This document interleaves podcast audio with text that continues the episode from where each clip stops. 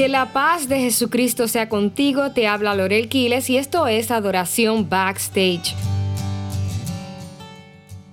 Escuchaba al doctor Armando Alducín, uno de mis predicadores preferidos, hablar de lo puntual de los tiempos de Dios, aún del tiempo en que Jesús nació y se manifestó en la tierra. Y él decía que tanto Roma como Grecia fueron claves en el tiempo de la manifestación del Mesías y la expansión de las buenas nuevas. Uno por lo general pensaría que ellos, siendo paganos y enemigos de los judíos, nada tendrían que ver con facilitar la expansión del Evangelio. Sin embargo, así fue. De hecho, ¿has escuchado la frase que todos los caminos conducen a Roma? Pues esta expresión viene del hecho de que fue Roma quien abrió caminos este concepto de lo que son las carreteras hacia los pueblos y naciones que fueron conquistando. El imperio romano se había extendido por todo el Mediterráneo y fue tal su ambición que ellos hicieron caminos por tierra para expandirse aún más. O sea, ya sea por mar y por tierra, ellos dominaban. Los romanos eran tan temibles que una de sus costumbres era decapitar a sus enemigos o a los traidores del imperio romano y colgaban sus cabezas por los caminos que iban creando, de manera tal que todos los que transitaran por ahí sabrían que ellos eran los dueños y señores de los caminos. Y si nosotros vemos esto, de seguro pensaremos, qué mal, qué horrible esos caminos.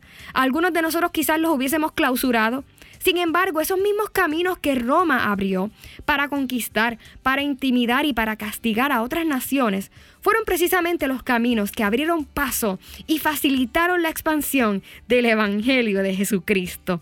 Aleluya. Por otro lado tenemos a Grecia. Aunque Grecia sí tenía su ejército, en especial los espartanos, que eran los más temibles, las conquistas de Grecia fueron más a nivel ideológica. Grecia conquistó a través del arte, a través de los deportes. De hecho, de ahí es que vienen las Olimpiadas. A través de la filosofía, de las matemáticas, a través de la política. De hecho, en Grecia fue que nació la democracia. A través de la ciencia, de las invenciones. Y también conquistaron a través de la lengua. El griego se había expandido y afirmado por toda esta región, al punto de que muchos de los conceptos que hoy tú y yo conocemos vienen del griego. Aún nuestra pronunciación del nombre de Jesús viene de ellos. ¿Y qué sucede? que gracias a que el griego era la lengua más conocida y prominente en los tiempos de la iglesia primitiva, esto facilitó para que el Evangelio fuese anunciado. Mientras más personas hablaran griego, mejor. Así que lo que hicieron estas naciones paganas para su propia gloria, al final sirvió para la gloria de Dios y la expansión de las buenas nuevas de salvación. Y mientras medito en esto, no puedo dejar de pensar en lo que ha sucedido con esto de la celebración del 25 de diciembre, del nacimiento de Jesús. Ciertamente ninguno de nosotros puede afirmar que en efecto Jesús nació ese día. Pero entonces, ¿de dónde sale esta fecha? Realmente el 25 de diciembre se celebraban dos fiestas paganas. La fiesta en honor a Saturno, el dios de la agricultura, y el nacimiento de Mitra, el dios Sol, dios persa de la luz. El emperador romano Constantino quien se había convertido al cristianismo, decidió entonces sustituir estas celebraciones por el nacimiento de Jesús. No queriendo provocar a los paganos quitándole su fiesta, lo que hizo fue cambiar el motivo de la fiesta. Ahora no se celebraría a Saturno ni a Mitra, ahora se celebraría a Jesucristo. Muchos entendiblemente tienen conflicto con la idea de celebrar el nacimiento de Jesús el 25 de diciembre por las razones que llevaron a situar esta fecha. Ahora, sea cual sea nuestra postura en cuanto a esto, tenemos que reconocer que mundialmente a quien se conoce no es a Saturno ni a Mitra, sino a Jesús. Una vez más, aquellos que los paganos hicieron o quisieron hacer para enfocar su atención a su propia gloria, vuelve a servir para la gloria de Jesucristo y el anuncio del Evangelio. El mismo apóstol Pablo se alegraba por esta noción. Estando en la cárcel, otras personas que no habían sido discipuladas por él y no pertenecían a la congregación, tomaron el nombre de Jesús para su propio beneficio. Quizás si hubiese sido yo, hubiese dicho, ¿cómo es que estos incircuncisos toman el nombre de Jesús para su propia agenda? Pero miren lo que dice el apóstol Pablo en Filipenses capítulo 1, versículo 18.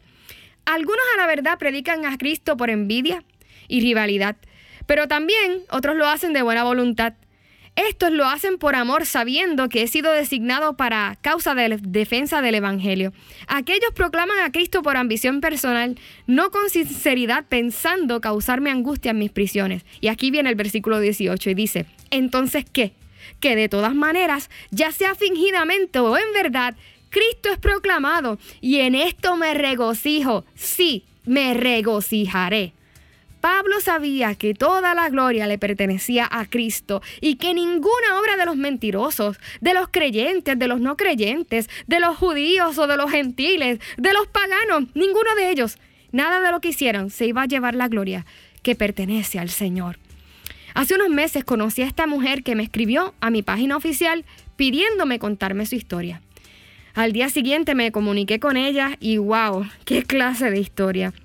La verdad es que nunca imaginé cuánto dolor y experiencias traumáticas podría tener una sola persona, abusada desde niña por un vecino, con una vida marcada por la vergüenza y decisiones que más adelante la hundirían más y más en la culpa. Hace apenas unos años su esposo sufre un ataque al corazón y en medio de su convalecencia pierden su casa después de un huracán. Su hermano enferma de cáncer y en este proceso ella es asaltada a punta de pistola.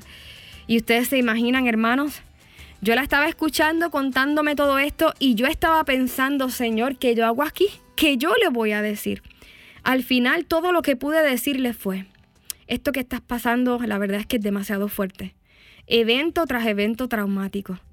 Y yo no puedo decirte que te entiendo completamente, pero Jesús sí te entiende. Dice la escritura que Él es un varón experimentado en quebrantos y que Él está cercano a los quebrantados de corazón. Él tiene el poder de cambiar y tornar todo lo que el enemigo ha, ha hecho para destruirte para la gloria de su nombre.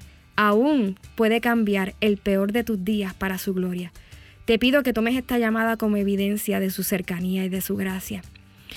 No pasó mucho tiempo, amados hermanos, en que luego de nuestras comunicaciones, esta mujer decidió aceptar a Jesús como su Señor y Salvador. Y unos días más tarde, decide perdonar a esta persona que marcó su vida cuando niña. Su experiencia ha sido tan real que pudo mirar a esta persona cara a cara, a esta persona que abusó de ella y le dijo, ¿sabes qué? Te perdono. Jesucristo ha transformado mi vida y sabes, también puede hacerlo contigo. Él te ama y espera por ti. Esta mujer quizás miraba aquel fatídico día en que fue abusada como el peor día de su vida, como una mancha negra en su calendario. Pero ahora por Jesús, esa fecha cobra otro sentido. Y yo no sé cuál es esa fecha de la cual el enemigo vino a adueñarse en tu calendario. Esa fecha que vino a marcar como suya, así como han hecho los paganos con muchas fechas en nuestro calendario. Quizás el mentiroso y el pagano ha venido a adueñarse de una fecha en tu calendario, marcándola como el día de tu divorcio, el día de tu derrota profesional, el día en que caíste a nivel moral, el día en que tuviste una pérdida, el día en que te quitaron la casa, el día en que tu papá se fue de casa. Y cuando llegue esa fecha la celebras, pero la celebras en luto. Mas hoy yo vengo a recordarte que aunque Roma abrió caminos, Jesucristo es el camino. Aunque los griegos dominaron la lengua, Jesucristo es el verbo eterno. Aunque los paganos marquen sus fechas en nuestro calendario, de Dios es cada uno de nuestros días y solo a Él le pertenecen. A Cristo y solo a Cristo le pertenece el 25 de diciembre, el 31 de octubre y aún el 2020. Esa fecha que te abruma y que pareciera ser de otro, sigue siendo el día en que Dios hizo para para ti y para que te regocijes solamente en Él. Así que ahí donde estás, ora conmigo. Padre, tú conoces el día de mi aflicción, esa fecha en el calendario que cada año se roba mi paz y parece ser de otro, mas hoy reconozco que aún ese día te pertenece a ti, al Dios soberano que me ha amado y perdonado a través de Jesús en la cruz. Hoy marco esa fecha como el día de salvación y redención, día de esperanza. Tú eres el dueño de cada uno de mis días y por cada uno de ellos yo te daré la gloria y te daré las gracias. Sobre cada día de mi vida, Jesucristo es el Señor. Amén. Te ha hablado Lorel Quiles y yo te espero en la próxima edición de Adoración Backstage.